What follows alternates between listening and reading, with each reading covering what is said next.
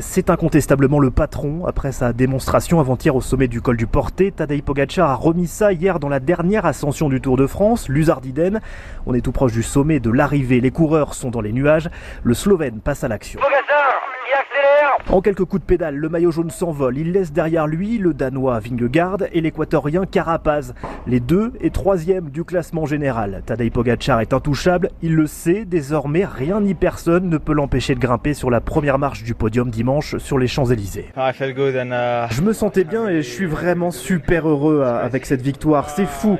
Euh, c'est un jeu pour moi depuis que j'ai commencé le vélo, j'adore y jouer donc je suis hyper heureux.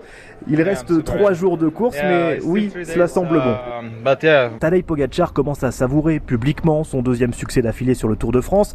Ça continue encore et encore et ce n'est peut-être que le début. Christopher Froome, lui, est d'accord. Le quadruple vainqueur du Tour, loin des meilleurs cette année, est impressionné.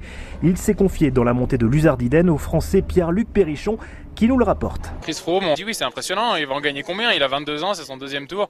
Franchement, il a des performances impressionnantes. Maintenant, euh, maintenant je pense que c'est quelqu'un qui travaille de manière acharnée, qui est minutieux dans son approche du, Tour de France. À l'image des, vainqueurs du Tour des années précédentes, il n'est pas euh, omniprésent toute la saison. Sur le Tour, par contre, il est omniprésent. Avec son avance, on espérait qu'il en laisse un peu aux autres, enfin aux Français qui chassent une deuxième victoire sur ce Tour.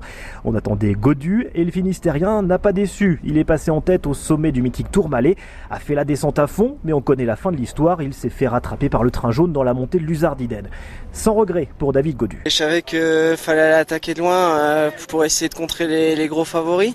Malheureusement, ça n'a pas fonctionné, mais voilà, j'étais acteur. Euh, Bon, à la fin, je savais que le top 10 c'était pas forcément trop jouable. Désormais, jusqu'à Paris, c'est tout plat, mais pas sans intérêt. Avec par exemple aujourd'hui une étape pour sprinter. On attend Marc Cavendish, le maillot vert, qui voudra aller chercher une 35e victoire d'étape historique.